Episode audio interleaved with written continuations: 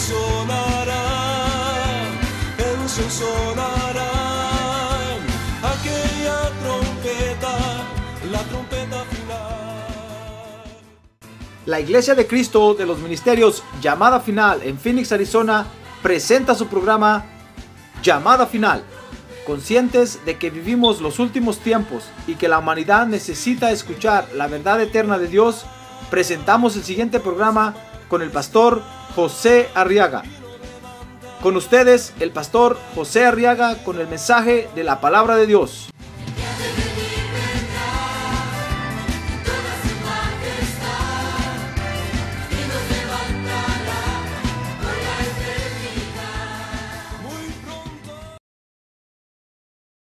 Lucas 9:12, que el día comenzaba a declinar. Y acercándose los doce le dijeron, despide a la multitud para que vayan a las aldeas y campos de los alrededores y hayan alojamiento y consigan alimentos, porque aquí estamos en un lugar desierto. Dice el verso 13, pero él les dijo, dadles vosotros de comer. Y ellos dijeron, no tenemos más que cinco panes y dos peces. A no ser que vayamos y compremos alimentos para toda esta gente. Dice el verso 14, porque había como cinco mil hombres. Fíjense, solo hombres, sin contar mujeres ni niños. Y Jesús dijo a sus discípulos, haced que se recuesten en grupos como de 50 cada uno. Amén. Muy bien. Muy bien, siéntense por favor, hermanos. Ahora sí, tomen su lugar. Acomódense. Y estudiemos la palabra de Dios esta noche, hermano. ¿Quiere usted estudiar la Biblia, verdad? Muy bien, quiero que vea cómo en estos versos ahora el Señor Jesús nos enseña otra de las actitudes que debemos de tener. Se recuerda que eso estamos estudiando los martes, ¿verdad? Las actitudes que debemos de tener para obtener la victoria. Porque la victoria ya está ahí, hermano. Pero a veces por no tener las actitudes correctas, no alcanzamos la victoria. ¿Se da cuenta? Tenemos que tener algunas actitudes especiales que tenemos que aprender. Eso es lo bueno. Son actitudes que se aprenden. Acuérdense que una actitud es una situación del alma que se hace externa. Entonces son, son condiciones de nuestra alma que tenemos que aprender a tener para obtener la victoria. Y ahora vamos a ver entonces la actitud de participación. A ver, diga conmigo, la actitud de participación. Porque con esta actitud de participar, fíjese hermanos, si nosotros mantenemos esta actitud de participación, vamos a alcanzar la victoria de que el Señor Jesucristo use lo que tenemos. Pero tenemos que tener una actitud de participación. Si nosotros no, no participamos, Dios no puede usar lo que tenemos, hermano. Jamás, porque Dios no lo va a forzar a usted. Si usted no le quiere dar a Dios, Dios no lo va a forzar a usted. Lo que va a hacer es hablarle eh, por diferentes circunstancias, tal vez, para que usted ponga esta actitud en su corazón, pero si usted no quiere participar, Dios no va a usar lo que usted tiene. ¿Y cómo sabemos qué es lo que tenemos si no hasta que participamos, hermano? ¿Se da cuenta? ¿Se da cuenta o no? A ver, dígale que tiene un lado, despierte, hermano. Despierte esta noche ya. Y ya se empezó a dormir y ni he comenzado a predicar, hermano. Pero es que nosotros los pastores somos como madres, dice la Biblia también. Por eso ahora el día de la madre y me hago mi regalo. Tenemos una voz tan dulce que dormimos a las ovejas. Muy bien, fíjese que participar, hermano, dice el diccionario que está referido a una actividad, tener o tomar parte en ella. Eso quiere decir participar. Cuando hay una actividad y nosotros nos apuntamos para para tomar parte en esa actividad. Eso es participar, esa es la actitud que debemos de tener siempre. El buen deseo de, de tomar o, o- de, o de tener o tomar parte en cualquier actividad. Para que Dios use lo que tenemos, hermano. ¿Se da cuenta? Por ejemplo, si yo no tomara parte eh, en predicar, Dios no podría usar mi garganta. Entonces yo tengo que disponerme a participar para que Dios use mi garganta. Mire, yo no sabía que yo era predicador. Yo no sabía que yo era pastor. Pero la Biblia dice que los ministros nacen ministros y mueren ministros. O sea que cuando mi mamá me dio a luz a mí, cuando mi papá me engendró, fíjese, engendró un pastor. ¿Qué le parece? Y cuando mi mamá me dio a luz, dio a luz un pastor, hermano. Ellos no sabían, mucho menos yo. Yo no sabía que yo era predicador del Evangelio. Nunca me imaginé. Hasta que em- cuando empecé a participar. Entonces Dios empezó a usar lo que yo tenía, hermano. ¿Se da cuenta? Muchos a veces dicen, pastor, pero ¿cómo hace usted para predicar? Pero es que no crea que yo ayer comencé a predicar, hermano. Yo comencé a predicar desde que me convertí al Evangelio. Pues en las calles, dando testimonio, gritando con antoparlantes y predicando en las, cárceles y por todos lados donde había oportunidad. Ha sido un recorrido de muchas lunas.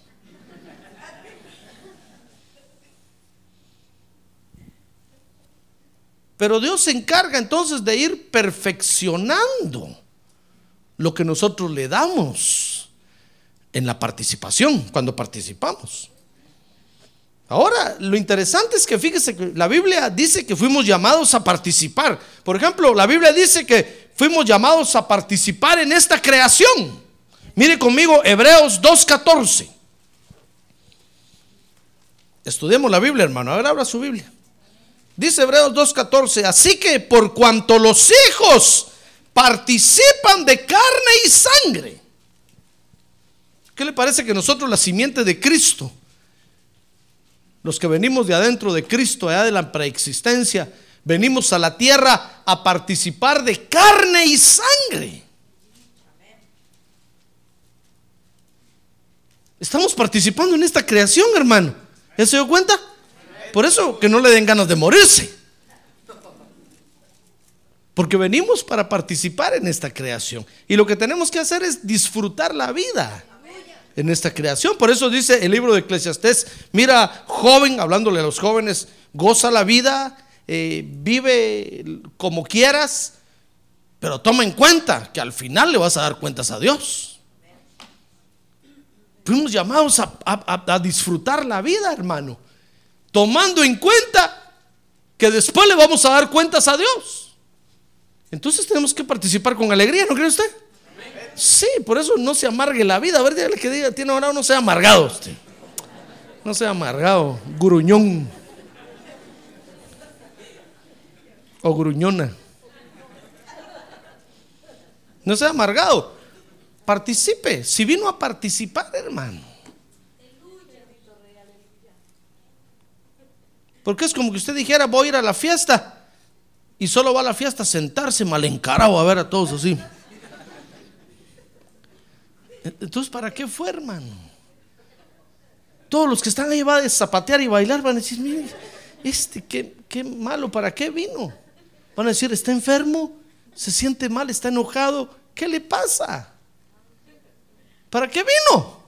Si aquí todos venimos a participar de la fiesta, ¿verdad? Sí, es como que usted fuera a un baile, al pajarito, y no va a bailar. Y cuando eh, se le acerca un, digamos, si es hombre, se le acerca una señorita, ¿quiere bailar conmigo? Si es una quiere bailar, no, es que no bailo. No bailo. Entonces, ¿para qué fue? ¿Comprende? ¿Verdad que es, ¿verdad que es ilógico? Sí, mejor no hubiera ido. Mejor que en su casa haciendo cualquier cosa. Nosotros venimos y nacimos en la tierra, mi estimado hermano, para participar de carne y sangre. Es cierto, es cierto que es un cuerpo animal. Es un cuerpo de bajeza. Eh, eh, eh, todo lo que usted quiera. Pero venimos a participar de esto, hermano. Ya ve, entonces la Biblia dice que Dios nos llamó para participar. Hemos sido llamados para participar. ¿Sabe? Dice ahí Hebreos 2.14 que como nosotros venimos a participar, entonces Jesús, dice, Él igualmente vino a participar también de lo mismo. Y dice que participó con gozo y alegría. Y dice que no, te, no, le, no le temió al sufrimiento que venía por delante de él porque veía las glorias que, venía, que vendrían después de eso. Ah, gloria a Dios, veía, veía las glorias que le venían después. Pero vino y participó. No se estaba quejando diciendo, es que soy pobre, es que no tengo. Nunca. Él participó con alegría. Si un par de chancletas tenía, las disfrutaba, hermano.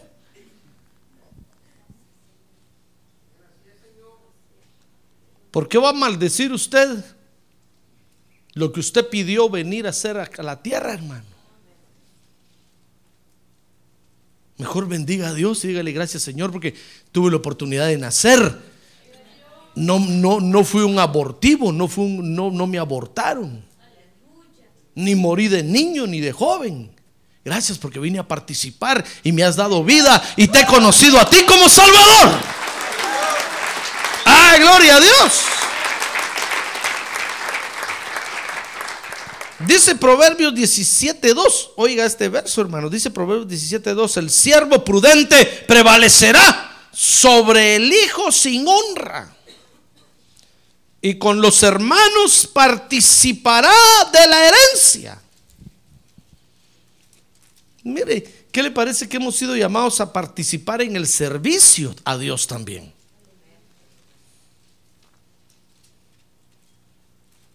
¿Qué le parece? Tal vez para usted había preparado una coronita chiquita y por su buen servicio a Dios le han agrandado el galardón, hermano. Acuérdense que dice la Biblia que ahora en Jesús, dice Juan participamos de gracia sobre gracia. Dios nos da una gracia, pero si la administramos bien, Dios nos da otra gracia mayor. Luego nos da otra gracia mayor y otra gracia. Gracia sobre gracia. Ah, gloria a Dios. Por eso le repito el proverbio, dice, el siervo prudente, es decir, un servidor, prevalecerá sobre el hijo sin honra. Es decir, si usted era un incógnito, y vino a la iglesia, pero fue fiel al servirle a Dios, Dios lo va a honrar, hermano. Aunque haya otros aquí que hayan sido llamados especialmente para servirle a Dios, pero si no quieren, Dios lo va a honrar a usted. Y se va a ganar un galardón tal vez mayor que los otros. Algo que usted no esperaba. Dice el siervo prudente prevalecerá sobre el hijo sin honra y con los hermanos participará de la herencia. Miren, no era para él pero por ser honrado y buen servidor, lo van a tomar como, como hijo. Acuérdense que Dios tiene tres clases de hijos, hablando de los creyentes. Tal vez usted es un hijo del, del, tercer nivel, pero si es buen servidor lo van a subir a hijo del primer nivel. Y si es hijo del primer nivel, pero no es, no es buen servidor, lo van a bajar a hijo del tercer nivel. ¿Se da cuenta? Hemos sido llamados a participar en el servicio. Dice 1 Corintios 10, 21 que hemos sido llamados a participar en la comunión con Dios. Dice 1 Corintios 10, 21, no podéis beber la copa del Señor y la copa de los demonios. No podéis participar de la mesa del Señor y de la mesa de los demonios. Entonces también participamos hoy de la comunión con el Señor, hermano. Participamos de la comunión con el Señor, participamos del servicio, participamos de esta creación. Y dice 2 Corintios 8:4 que participamos también dando de nuestro dinero. Si a usted no le gusta, I'm sorry. Dice 2 Corintios 8:4, suplicándonos con mucho ruego. Oiga lo que, lo que pedían estos hermanos. El privilegio, le decían al apóstol Pablo, por favor, danos el privilegio de participar en el sostenimiento de los santos. Tal vez están diciendo, no, no, ya es suficiente, ya no traigan más. No, por favor, déjenos participar. Por favor, queremos participar en este privilegio de dar nuestro dinero para el sostenimiento de la obra de Dios. Hermano, ¿cuándo ha visto usted esto aquí? Yo lo he visto aquí en la iglesia. Pero escasea esta participación hoy, hermano. Fíjese que dice, dice el libro de los Hechos que al principio los creyentes llevaban las ofrendas, las escrituras de sus propiedades las llevaban y las ponían a los pies de los apóstoles, hermano. Los apóstoles decían, no, ya no queremos, llévenselo, por favor. No decían, por favor, denos el privilegio, aquí lo dejamos, si, si lo quieren, bueno, si no, aquí lo dejamos. Por eso fue que cuando Ananías y Zafira cometieron ese error, el apóstol Pedro le, dijo a Ananías, mira, mira Ananías, ¿acaso no, si, si te hubieras quedado con él, ¿quién te, ¿quién te lo está pidiendo? Pero tú voluntariamente lo quisiste dar y a última hora te retractaste y sacaste la mitad. ¿A quién quieres engañar? Ahorita te van a sacar cargado y vienen los que llevaron a tu mujer, le dijo, y ahorita y ¡pum! cayó. Ananías muerto ahí. Pero mire qué bendición sentían de participar dando, hermano. ¿Qué le parece? Entonces hemos sido llamados a participar. Dios nos tiene aquí para que participemos ahora. Amén. Ahora, el Señor Jesús entonces lo enseñó en este pasaje que leímos. Y quiero que lo vea conmigo. Dice Lucas capítulo número 9 verso número 11, los versos que leímos al principio, que cuando la gente se dio cuenta de que Jesús estaba ahí, lo siguieron. Y dice que Jesús los recibió y les hablaba del reino de Dios. Y sanaba a los que tenían necesidad de ser curados. Mire, ¿Qué le parece que la gente, la gente seguía a Jesús? Dice ahí, leímos ahí que eran como cinco mil hombres, sin contar mujeres ni niños. Eche pluma, ¿cuántos eran, hermano?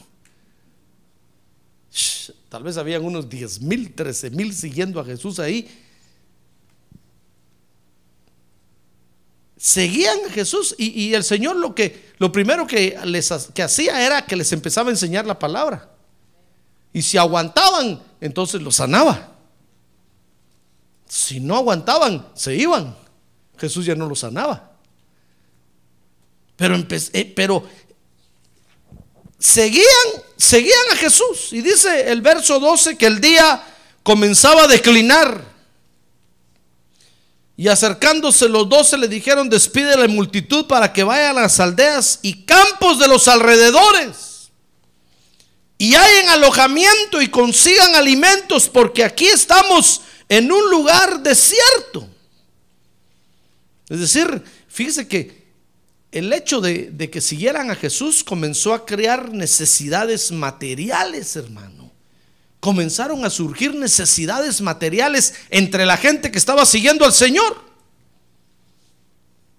Dice Marcos 8:2 que en otra ocasión, que también estaba, cuando estaban siguiendo a Jesús, dice Marcos 8:2 que eran que eran tres días que, estaban siguiendo a Jesús cuando el Señor se dio cuenta, hermano, que habían pasado tres días. Mire cómo sería eso. Tres días oyendo la predicación de Jesús y no sentían ni hambre ni sueño. Se parece a hoy, ¿verdad? Ahora día que tiene un lado no se duerme, hermano, que le dé vergüenza a usted.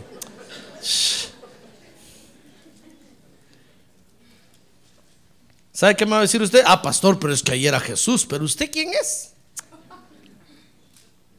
No es cierto, pero acuérdese que Judas entregó a Jesús y era Jesús. Pedro lo negó y era Jesús.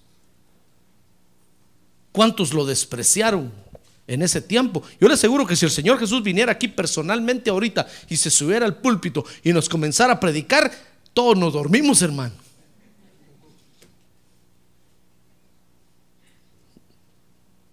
Entonces usted no puede decir, ah, es que era Jesús, hermanos. Ahora si Él viniera, yo estaría con los ojos así, mire.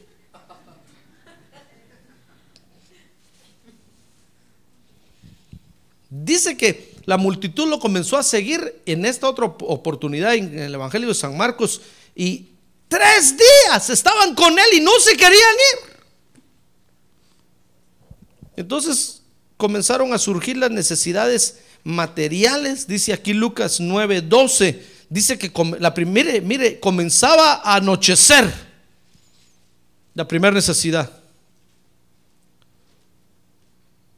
No tenían alojamiento y no tenían que comer. No tenían que comer la segunda necesidad. Y estaban en un lugar desierto. Mire, entonces dice, dice Lucas 9:12 que se les ocurrió a los discípulos la ayuda lógica que cualquiera de nosotros puede pensar ante una necesidad material, hermano. Dice ahí Lucas 9:12 que dieron la solución más fácil. Dice que le dijeron al Señor, Señor, tenemos la solución para esta necesidad en la iglesia. Despide a la multitud y que cada uno se vaya, que miren cómo se van que se vayan a las aldeas, campos de alrededores y hayan alojamiento y consigan alimentos, porque aquí estamos en un lugar desierto. No hay tiendas. Mire, ¿verdad que a veces se nos ocurren, se nos pueden ocurrir a nosotros las soluciones más, más lógicas y naturales? Sí, sí. Si alguien está enfermo, todos le dicen, vete al doctor. ¿Y si el otro no tiene dinero? Pero usted se lo sacudió de encima. Si alguien tiene un problema legal, dice, busca un abogado. Y si no conoce ningún abogado, ¿verdad? Las, las, soluciones naturales son las lógicas y a veces se nos ocurren así. Nunca Tal vez pensamos, ¿qué podrá hacer el Señor con esta situación? ¿Por qué no le damos una oportunidad al Señor Jesucristo?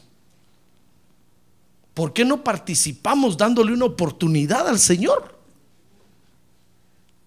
Mire, dieron la, la solución más lógica que había.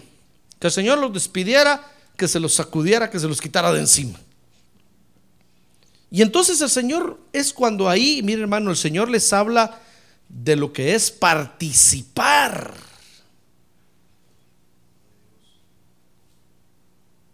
A veces nosotros, nosotros queremos participar,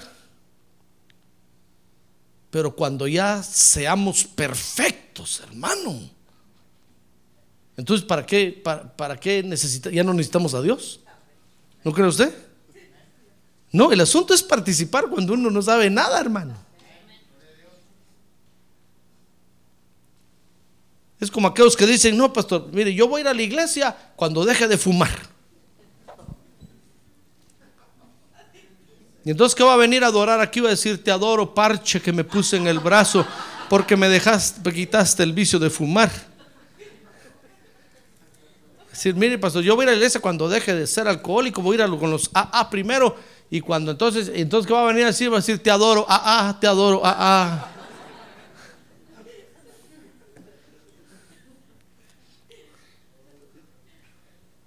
Pero ¿qué pasa cuando Dios le quita el vicio? ¿Qué pasa cuando Dios hace una maravilla en su vida? Ah, usted tiene una razón para venir a exaltar a Dios. Para venir a glorificar el nombre de Dios.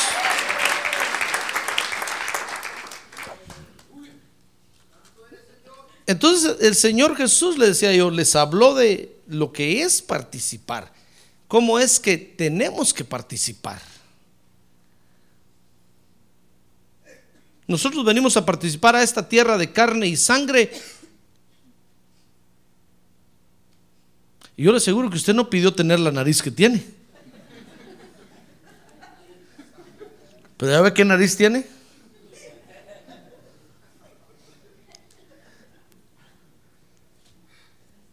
Me dice, pastor, pero me voy a ir a hacer cirugía plástica para que me ponga una nariz más, más bonita. Pues usted se dio cuenta qué nariz tan fea tengo. No, Dios se la puede arreglar. ¿O sabe qué?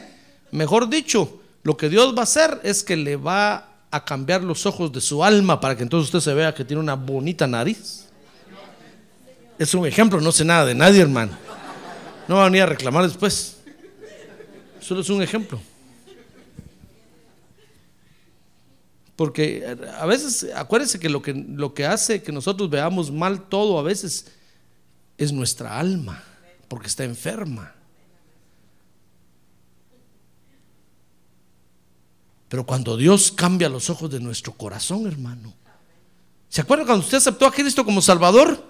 ¿Acaso no todo lo mirábamos diferente? De otra vez estaba testificando un hermano y decía, hermano, cuando yo me convertí al Evangelio y salí a la calle, hasta los postes de la luz quería abrazar yo. Y dijo otro hermano, mire, cuando yo acepté el Evangelio y salía, hasta los policías quería abrazar. A todo mundo quería abrazar porque todo lo miraba diferente, todo lo miraba bonito. Ah, es que había comenzado una transformación en su alma. Y a partir de ahí todo lo iban a ver diferente. Ah, gloria a Dios. Gloria a Dios. Mire, entonces el Señor Jesús dice Lucas 9:13. ¿Sabe? Él les dijo, no, es que, es que no se trata de ver cómo se quita uno de encima los problemas o cómo se quita uno de encima las circunstancias negativas, hermano. Porque acuérdense que eso era lo que hacíamos en el mundo.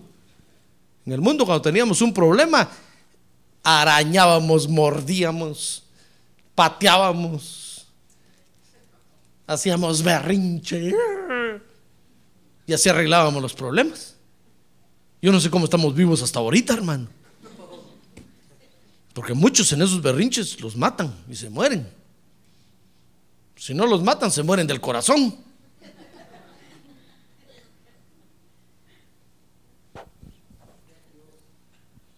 Pero de esa forma solucionábamos nuestros problemas allá afuera. Lo que no queríamos era tener encima el problema. Pero ahora no, hermano. Ahora tenemos que aprender a participar porque hemos venido a la tierra para participar. Pero hay que aprender cómo participar, hermano. No es una participación como caiga y como sea. Mire, dice el verso 13, Lucas 9, 13, que entonces el Señor les dijo, miren, no, no, como que les hubiera dicho, no safen bulto, por favor. Les dijo, dadles vosotros de comer. Denle ustedes de comer. Entonces dice, dice ahí el verso número 13 que le contestaron, no tenemos más que cinco panes y dos peces.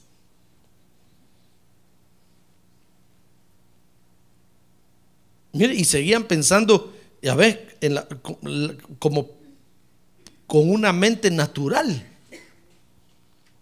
viendo lo imposible por delante. No tenemos sino cinco panes y dos peces, a no ser que vayamos y compremos alimentos para toda esa gente. Como, diciendo el Señor, pero ¿cómo nos pides algo imposible? Yo le hubiera podido decir, Señor, ¿cómo me pides a mí que, que yo predique? ¿Acaso no eso le dijo Moisés? Moisés le dijo, Señor, si soy tartamudo. de nacimiento. ¿Cómo me pides que vaya a, a echarme un gran discurso delante del Fara? Te equivocaste.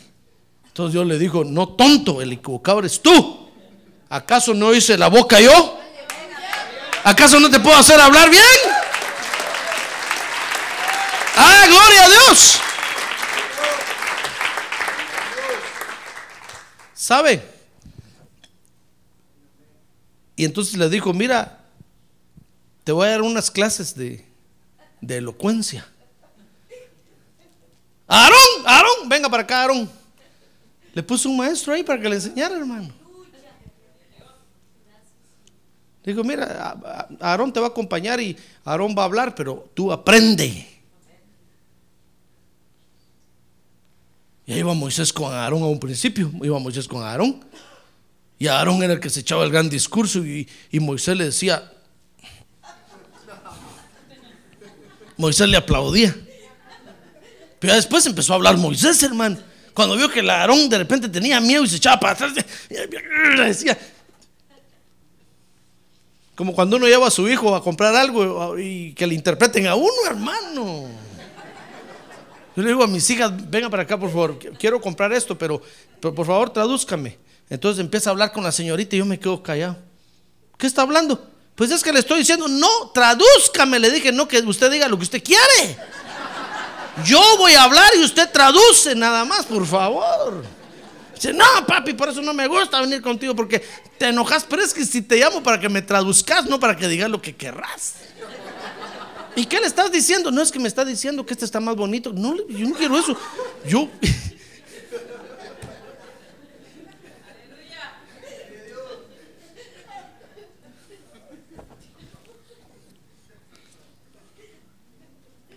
Mire, le digo esto porque nuestra participación con el Señor, hermano, tiene que, tiene que ser con lo que tenemos. Fíjese que eh, esto le dijeron, Señor, tenemos, tenemos dos soluciones. Nosotros tenemos cinco panes y dos peces. Lo que vemos imposible a toda luz. Porque ahí hay cinco mil bocas de hombres adultos y, tú sabes, Señor, cómo comen esos. Peor después que trabajan un poquito. Eso, eso es imposible. Pero te lo presentamos como una idea, para que no digas que te escondimos después algo. Ahora la otra solución es que vayamos, vayamos y compremos alimentos para toda esta gente. Como no, chon, digo, digo el Señor, ¿verdad? Que eche mano de la bolsa del fondo de la iglesia para comprar para todo y se acaba el problema. No, les digo el Señor, no me toquen mis ofrendas, esas son mías. No, les digo, digo, Señor, yo no voy a tocar ni. A ver, Judas, ponete atrás de mí. Escóndete, esconde la bolsa. No se la des a estos. Judas agarraba bien la bolsa, hermano. Tal vez la bolsa no tenía nada porque dice la Biblia que Judas era ladrón. Y entonces le dijo el Señor, les dijo el Señor, mire, miren, ¿qué dijeron que tenían? Dos peces o, sí, cinco panes y dos peces. A ver, tráiganos acá. Dijeron aquellos, ala, no, eso no puede ser. ¿Será posible que Dios es tan pichicato que hasta eso nos va a quitar? Teniendo la bolsa ahí el gran Judas. Si hemos visto todas las ofrendas que dan, ¿por qué no nos da la bolsa para ir a comprar? ¿Verdad que eso es lo que pensamos, hermano? Sí, sí, es lo natural, es lo lógico. Porque no queremos participar, hermano. Mire, si nosotros no participamos, no vamos a ver la gloria de Dios.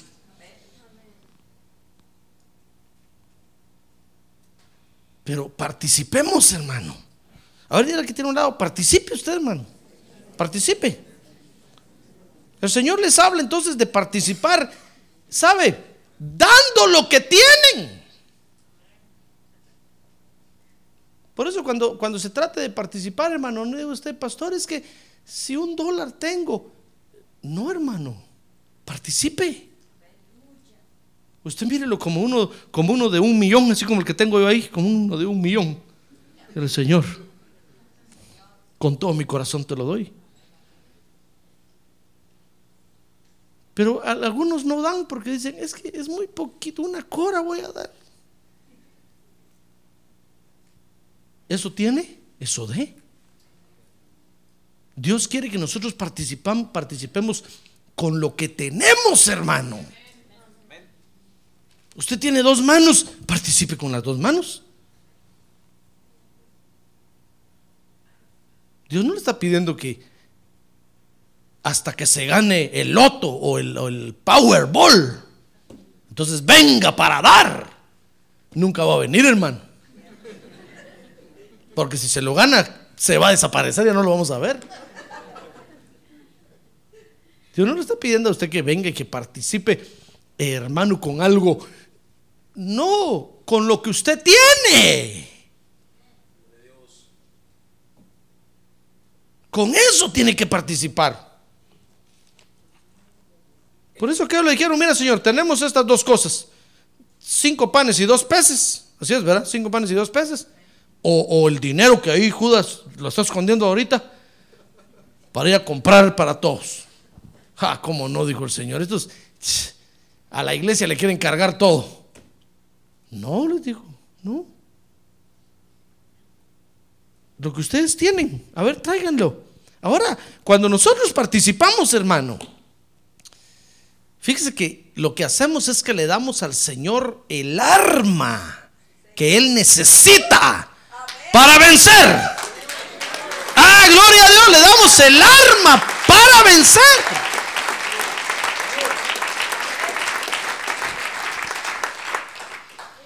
Porque Dios no puede hacer nada si nosotros no le damos el instrumento, hermano. Usted dirá, será, pero si Dios es Dios, sí, Dios es Dios, pero aquí en la tierra no puede hacer nada si usted no participa. Porque Dios desde un principio estableció que esto iba a ser solo con participación de seres humanos. No con otra clase de seres ni criaturas, sino con seres humanos nacidos en la tierra.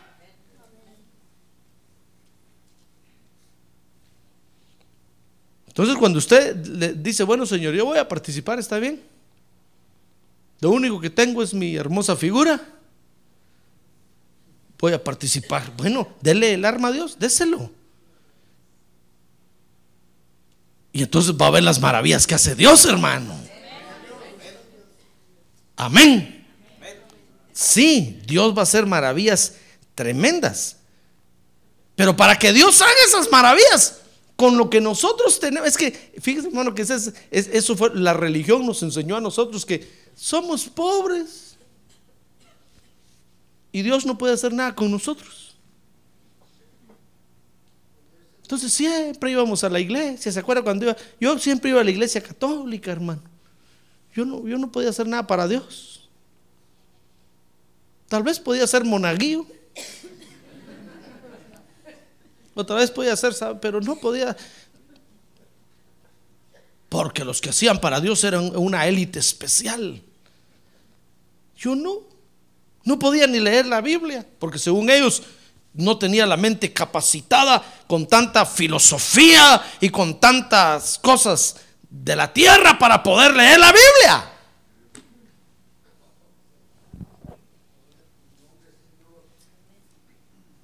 Y entonces nos enclaustraron, nos encerraron, nos encerramos en nosotros mismos. Y ahora que venimos al Evangelio, hermano, nosotros creemos que Dios no, no puede hacer nada porque no sabe leer, no sabe escribir.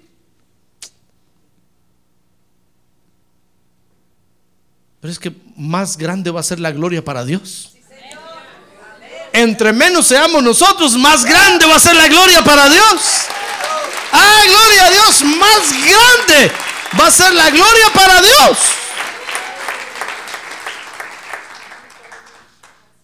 Entre menos nos miremos nosotros como Juan el Bautista, cuanto más menguemos, más grande es la gloria para Dios, hermano. Porque es Dios el que lo va a hacer todo. Y después le vamos a decir, Señor, tú eres tuya es la gloria porque tú lo hiciste todo. Yo no podía hacer nada. Tú lo hiciste todo. Cuando nosotros participamos entonces sí, y le damos la oportunidad a Dios de que use lo que tenemos, hermano. Entonces, vamos a ver la victoria de Dios. Entonces dice Lucas 9:14 que lo que tenemos que hacer, hermano, primero es que tenemos que confiar de que es el Señor quien dirige la obra que se hace. Le voy a leer Lucas 9:14, dice, porque había como cinco mil hombres. Y Jesús dijo a sus discípulos, haced que se recuesten en grupos como de 50 cada uno. Nosotros tenemos que, confiar. Si usted le va a dar a Dios lo que usted tiene, hermano, usted tiene que confiar de que Dios está dirigiendo esta obra. Eso es lo primero, esa es la base para que Dios use lo que usted tiene o lo que usted da o lo que usted es. Tenemos que confiar de que es el Señor el que está dirigiendo esta obra. Mire, el Señor les dijo muy bien, a ver, traigan aquí los cinco panes y los dos peces, pónganlos aquí. A ver, que se acuesten todos en grupos de 50. Confíe usted en que el Señor está dirigiendo la obra, hermano. ¿Y qué va a hacer el Señor con, con dos peces y cinco panes ante cinco mil, ante cinco mil gentes con hambre? Confíe, el Señor está haciendo la obra, hermano. Lo importante es que ahí hubo, dice el pasaje paralelo, hubo un niño que era el que los llevaba y se atrevió a darlos. Eso es lo importante. Lo demás lo va a hacer Dios. Usted tiene que, que, atreverse a dar lo que usted tiene, hermano. Atrévase. Dios lo único que está pidiendo es que usted participe.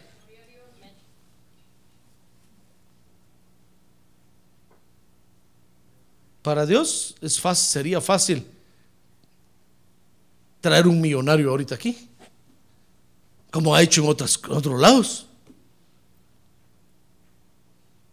Pero usted se quedaría sin participar. Y Dios, hermano, bendeciría más a ese millonario. Pero le quitaría a usted el privilegio de participar. Pero usted diría, no, pastor, gran carga que me quitaría. Porque con los millones que dé, ya dejamos todos de diezmar y de ofrendar. Pues no le digo que solo queremos zafar bulto. Y la respuesta más lógica y Yo a veces le he dicho al Señor, Señor, si yo trabajara en lo secular, ¿cuánto dinero tendría la iglesia, Señor? Cuando miro la contabilidad. Señor, esta, tal día te cobré overtime y te salió muy caro. señor, qué sueldón me pagas. Si yo, si tú me dejaras trabajar, Señor, ¿cuánto dinero tendría la iglesia?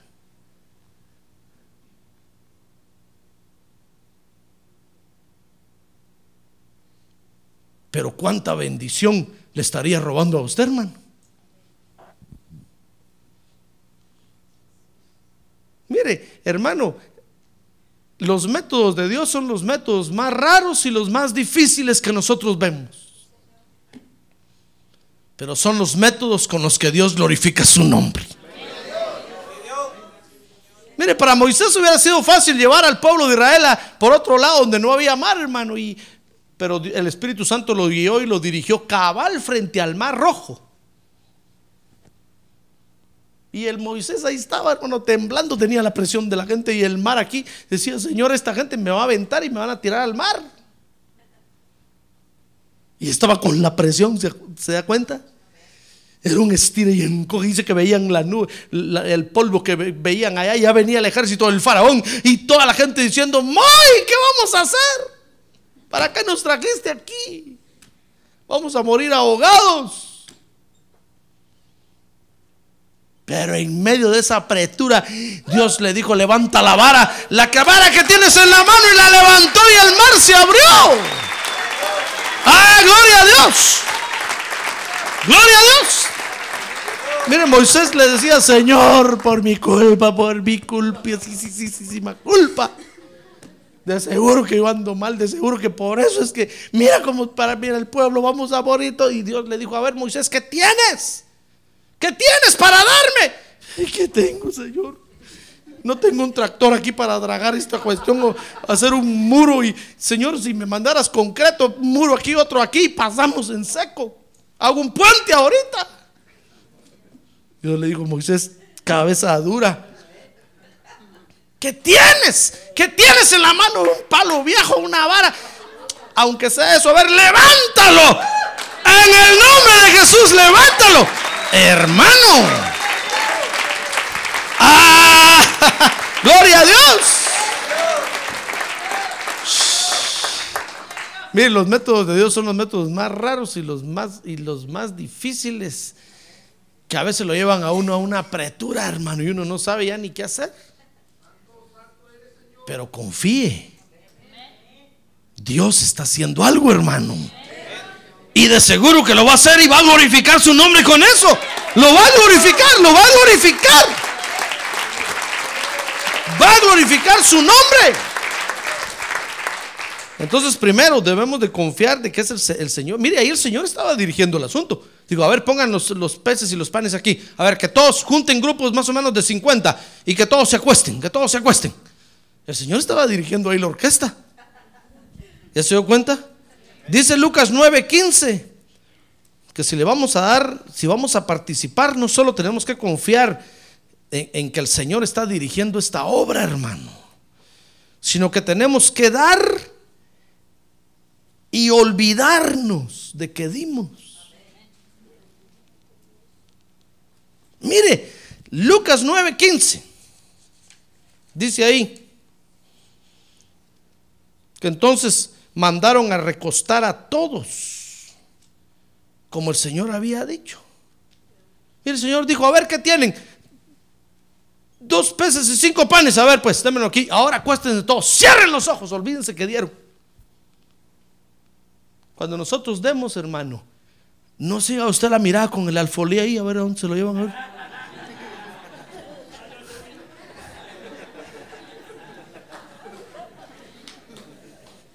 Me va a estar llamando mañana, pastor. ¿Ya, ya depositó el cheque que le di? ¿Ya lo depositó? ¿Cuándo va a ir al banco? ¿A qué horas va a ir? No, usted da y usted tiene que acostarse a reposar, hermano. Descanse. Descanse. Porque de todas maneras, fíjese, hermano, con lo que yo doy o con lo que usted da, no pagamos la renta el banco de este templo. Entonces, ¿por qué, por qué, por qué se va a angustiar? Una vez me dijo una hermana, pastor, eh, quiero dejar mi privilegio de ujier. Ah, bueno, le dije, ¿y por qué, hermana? Es que cada vez que me toca recoger la ofrenda, me dijo, yo veo el alfolí que no lleva nada. Y eso me aflige. Yo digo, Señor, ¿cómo hará el pastor? Yo me asusté, hermano. Padre Santo, dije, esta mujer está cargadísima. Yo trato de dar todo lo que puedo, hermano. No doy mi diezmo, doy dos veces mi diezmo, porque cuando yo recojo la ofrenda y veo que los hermanos no dan nada, yo digo, Señor, ¿qué va a hacer el pastor? ¿Qué va a hacer? Pobrecito.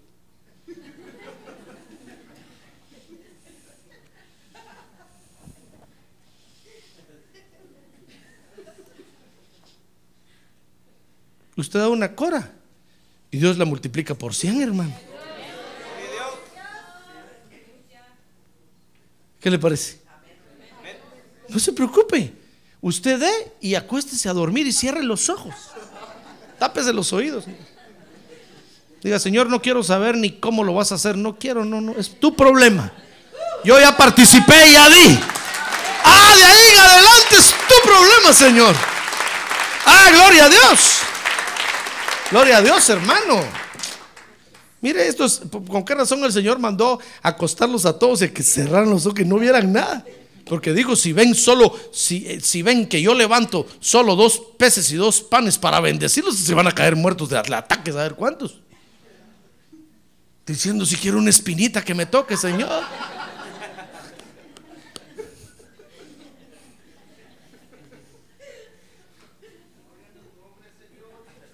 Imagínese si usted fuera a hacer el depósito de la iglesia cada semana, hermano. Iría temblando al banco. Capaz que cae muerto ahí. No, pero olvídese. Yo lo voy a hacer. Usted acuéstese y duérmase. Repose en el Señor. Pero participe, pues participe. No se va a acostar sin participar, hermano. Porque le va a pasar lo de Jonás. Entonces hay que dar, eso quiere decir que hay que dar y que hay que, y hay que olvidarse, hermano. Confíe usted en que el Señor está dirigiendo este asunto. Luego dice entonces Lucas 9:16 que cuando nosotros participemos, hermano, tenemos que confiar primero, repito, en que el Señor está dirigiendo este asunto. Segundo, tenemos que dar tenemos que participar, pues ya sea en servicio, ya sea, ya, le leí unos versos anteriormente de que, hemos sido llamados a participar. Debemos de, dar y, y, descansar en el Señor, hermano. Luego dice Lucas 9:16 que tenemos que bendecir lo que damos. Oiga, estos principios son muy importantes. Dice Lucas 9:16, y tomando el Señor los cinco panes y los dos peces, levantó los ojos al cielo y los bendijo. Entonces tenemos que bendecir. Usted, por favor, bendiga lo que da, hermano. No lo maldiga. Por eso dice la Biblia que Dios bendice al dador alegre. Si usted va a dar, asegúrese, hermano, de ponerse contento en el momento de dar. No vaya a dar bravo y porque está maldiciendo lo que da. Y entonces ya no tiene buen efecto eso.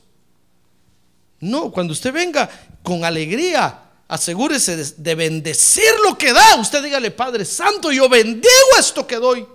Multiplícalo en el nombre de Jesús. Estamos, pues eh, estoy hablando de dinero, pero como le dije, puede ser su participación en servicio. Usted diga, mira, mira Señor, yo puedo ir a, ayudar a trabajar en la iglesia hoy solo dos horas, pero yo bendigo esas dos horas. Que esas dos horas que, que voy a estar ahí, que ni sienta el sol sobre mi cabeza, Señor. Que ni las gotas de lluvia sienta sobre mi cabeza. Como dice la canción.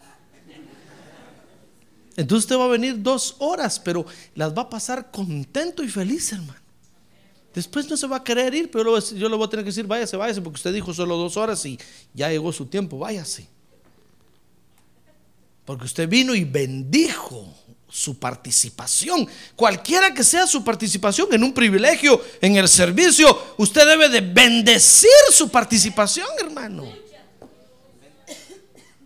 No la maldiga, porque si usted lo maldice, ya no tiene efecto el asunto. Si usted viene a servir contradiciéndose usted mismo, en confusión,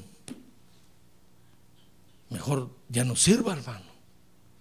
Porque está maldiciendo usted su participación. ¿Cómo cree que le va a ir?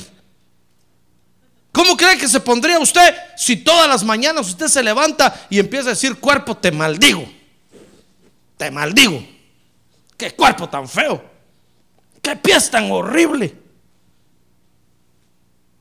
Qué juanetes. Qué cayotes los que tengo. Horribles. Qué pelo más horrible el mío.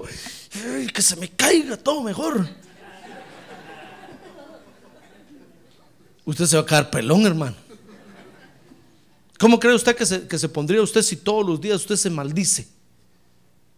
Mire, si usted se levanta y todos los días maldice esta planta, aunque es de plástico, se va a secar. Acuérdese cuando el Señor maldijo la higuera. ¿Acaso no se secó? Israel se secó. ¿Por cuántos años, hermano? 1950 años se secó Israel. Hasta en 1948 comenzó a florecer otra vez. No, usted tiene que bendecir su participación. Si usted viene a la iglesia a participar, mi estimado hermano, bendiga su participación.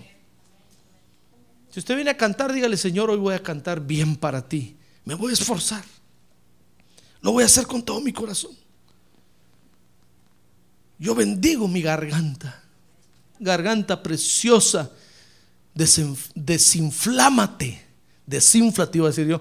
Desinflámate en el nombre de Jesús. Porque hoy le vamos a cantar a Dios. Y entonces va a ver que su garganta va a decir, oh, qué rico. Claro, cantémosle a Dios, claro.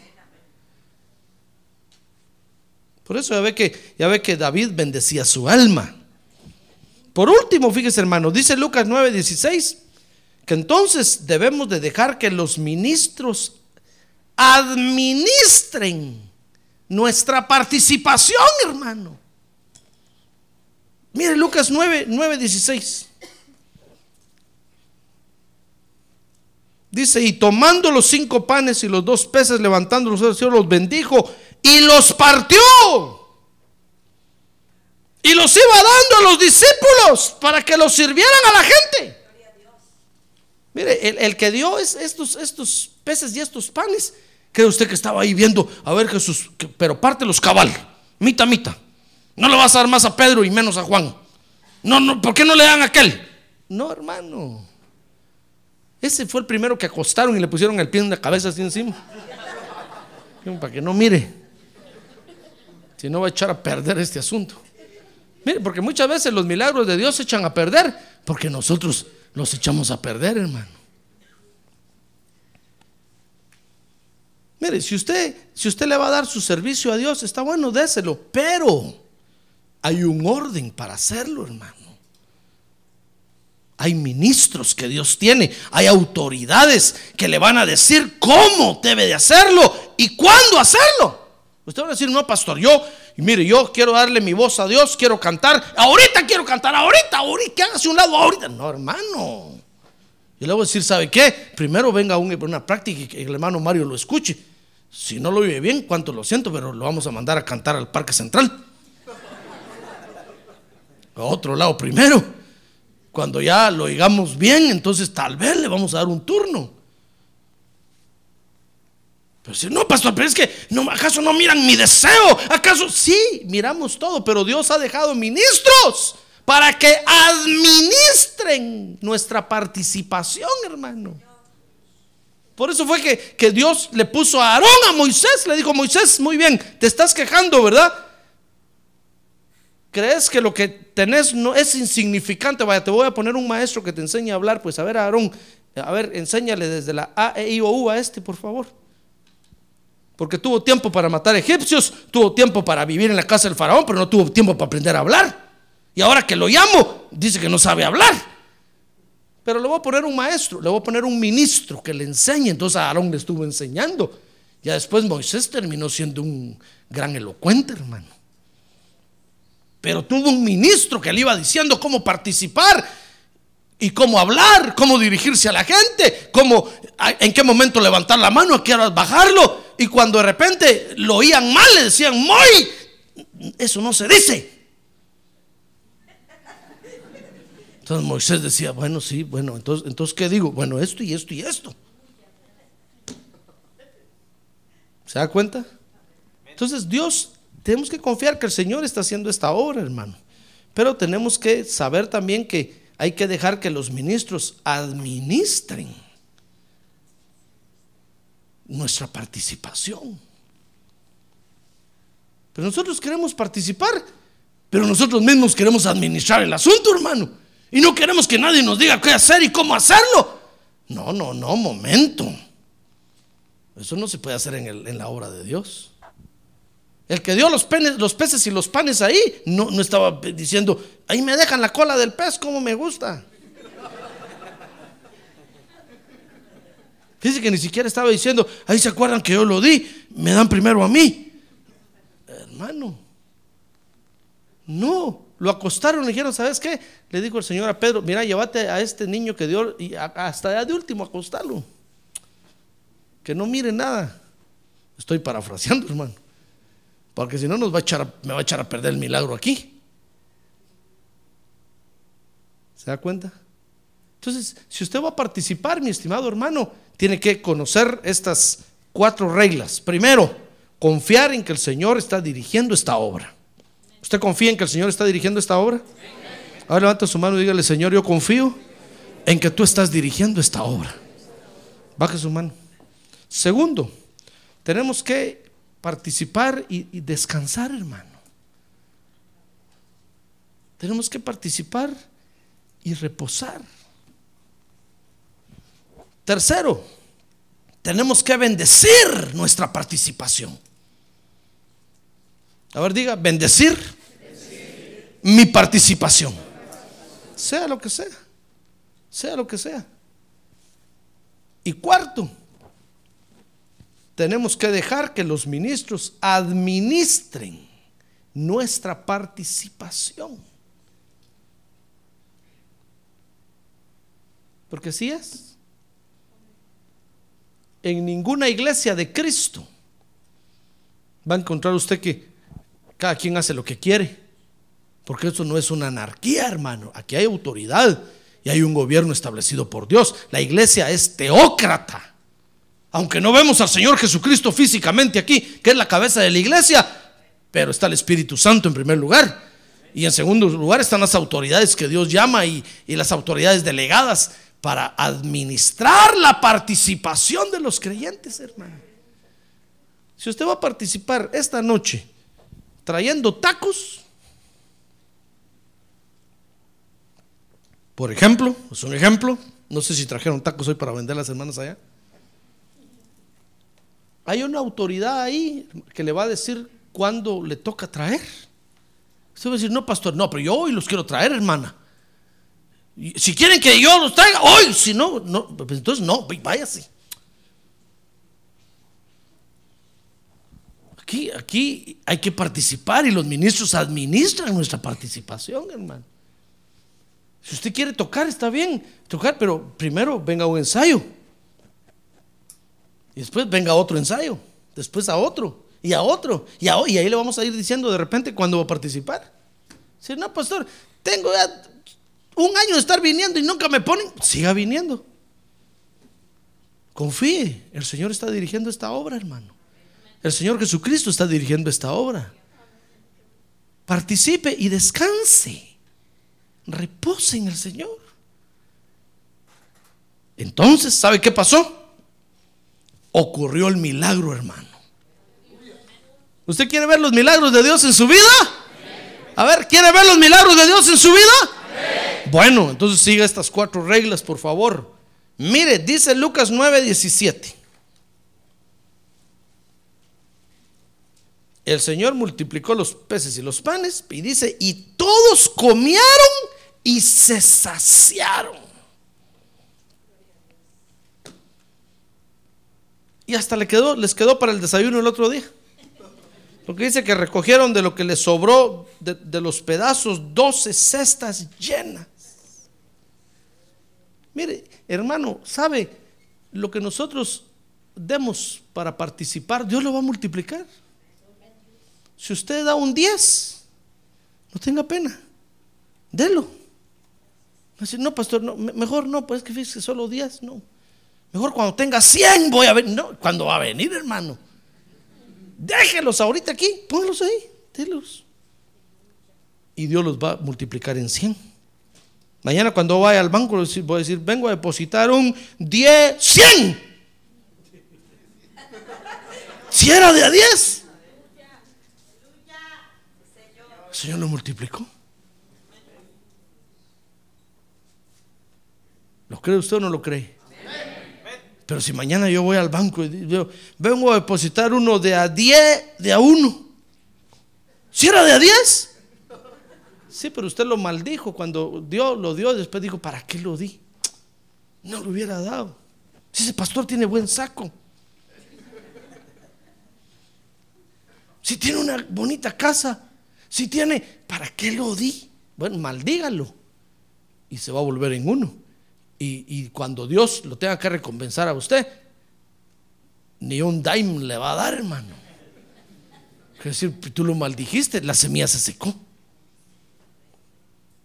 Pero si di 10, sí, en el banco se volvió uno. Y entre tu bolsa quedó un penny. Se va a decir, no, el pastor tiene la culpa. No, hermano. Es que esa iglesia de seguro que no es de Dios. No, hermano, es que usted no está participando como se debe de participar. Mire, ¿por qué nuestras almas no se sacian? ¿Acaso no estamos en el Evangelio? Ahora pregúntale que tiene un lado, ¿dónde está usted, hermano? ¿Pero está con los mormones? ¿Verdad que estamos en el Evangelio? ¿Oyó la profecía hoy? Aquí está la peña de Oreb que está brotando agua, hermano. Y solo le tenemos que hablar para que bote agua, para saciar nuestra sed. Pero ¿por qué nuestra sed no se sacia? Mire, aquí dice que todos comieron y se saciaron. Es decir, estuvieron satisfechos. A ver, diga conmigo, satisfechos. Pero ¿por qué nosotros los creyentes a veces no nos satisfacemos, hermano? Estamos en la iglesia y, la carne más se nos levanta. Estamos en la iglesia y peor nos comportamos. ¿Por qué no nos saciamos, hermano? Porque cuando participamos, maldecimos lo que participamos. Entonces, nuestra participación se seca y nuestra alma nunca se sacia. Por eso, repito, si usted va a participar, confíe en que el Señor está dirigiendo esta obra. Amén. Cuando participe, participe y de repose, descanse en el Señor. Tercero, bendiga su participación. Y cuarto, deje que los ministros administren su participación. Y entonces va a ver que usted va a decir, pastor, fíjese que yo entré y cuando cantaba yo, y óigame ahora, si ¿comió aguacate o qué? Sí, porque a ver que a uno se le ocurren las, las respuestas o las soluciones más lógicas y naturales. ¿Comió aguacate o qué hizo que? No, pastor. Solo he venido a las prácticas y aunque el hermano Mario aquí me ha regañado, me ha dicho que, pero ya aprendí. Oh, voy gloria a Dios, hermano. Dios multiplicó lo que usted dio. Y Dios hizo un gran milagro. Pero si usted viene a participar, le dice, mire hermano, por favor no cante así. No, ese hermano tan bravo, ya no mejor me voy. Pues váyanse. Porque un mal le estoy haciendo yo si sigue así. Se va a secar aquí y su alma nunca se va a satisfacer. Mejor váyase, siéntese y cuando sea humilde para participar, dejando que los ministros administren lo que usted da, entonces venga. Y aquí vamos a estar esperándolo, no tenga pena. ¿Se da cuenta? Si nosotros seguimos estas reglas sencillas, siempre vamos a tener una actitud de participación buena, hermano. Y con nuestra participación, Dios va a hacer maravillas. Amén. Cierre sus ojos. Cierre sus ojos ahora, hermano. Cierre sus ojos, por favor. Cierre sus ojos, sí. La actitud de participación es muy importante en nuestro corazón, en nuestra alma. Porque con ella Dios va a usar lo que tenemos, hermano. ¿Qué tiene usted para darle a Dios? ¿Qué tendrá usted para darle a Dios, hermano? Tal vez usted dirá, pastor, no tengo nada bueno que darle a Dios. Pero participe, déselo. Siguiendo estas reglas y va a ver cómo Dios lo va a multiplicar. Y lo va a hacer sobreabundar.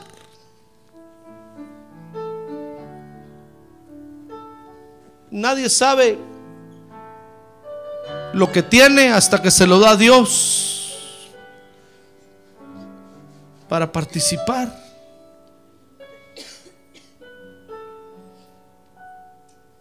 Por eso, ponga esa actitud en su alma. Quiere decirle, alma mía, toma esta actitud hoy. La actitud de participar. Háblele a su alma, dígale, alma mía, participa con todo tu corazón, con alegría. Porque el Señor va a multiplicar tu participación. Y te va a honrar. Porque la Biblia dice que Dios honra a los que le honran. Y con lo que usted dé, Dios va a hacer maravillas, hermano. Dios lo va a engrandecer. Y sabe, no solo lo va a engrandecer, sino que le va a ir a contar a todas las naciones que con lo que usted dio, Él hizo grandes cosas. Y todas las naciones de la tierra sabrán las maravillas que hace Dios, hermano. Pero ponga esta actitud en su alma. ¿Quiere ponerse de pie ahora? Voy a orar por usted. Padre, ahora te damos gracias por tu palabra. Y queremos decirte que queremos aprender esta actitud de participación, así como tú le enseñaste en esta oportunidad. Porque queremos que tú hagas maravillas. A ver, levante su mano en alto. Queremos que tú hagas maravillas, Señor. Y que uses lo que tenemos. Tal vez hasta para nosotros es insignificante o parece imposible. Pero hoy te lo entregamos, Señor. A ver, ¿quiere entregarle algo a Dios esta noche? A ver, levante su mano y dígale, Señor, te entrego mi participación. Te entrego mi participación. Quiero descansar y reposar confiando en que tú estás haciendo esta obra. Y tú vas a multiplicar mi participación y la vas a hacer sobreabundar para gloria de tu nombre. Para que tus maravillas se vean hoy en la tierra, Señor. Para que tus obras, portentosas obras, se vean hoy en la tierra, así como cuando Moisés vio que se abrió el mar rojo solo con levantar una insignificante vara que tenía en la mano. Así nosotros vamos a ver grandes obras de Dios con participar, con tener una buena actitud de participación. Gracias te damos, Padre. Yo bendigo, a ver qué decir, yo bendigo mi participación en esta iglesia. Yo bendigo mi servicio en esta iglesia. A ver, abra sus labios, diga, yo bendigo mi participación en esta iglesia. Yo bendigo mi servicio en esta iglesia. Yo bendigo el dinero que doy en esta iglesia.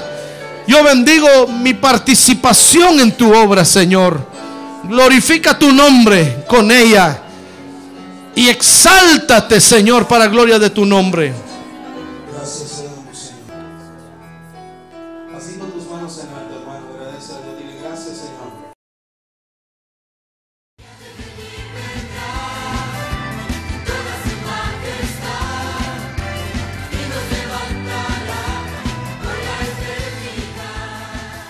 La Iglesia de Cristo de los Ministerios, llamada final en Phoenix, Arizona, cumpliendo con la comisión de Joel 2.1, presentó su programa, Llamada Final. Esperamos que nos vuelva a sintonizar la próxima semana a la misma hora por esta emisora. Los invitamos a nuestras reuniones en el 6023 Norte 71 Drive, esquina con Bethany Home Road. Para mayor información puede llamarnos al 623-934-1259 o visitarnos en la internet al www.llamadafinalphoenix.com.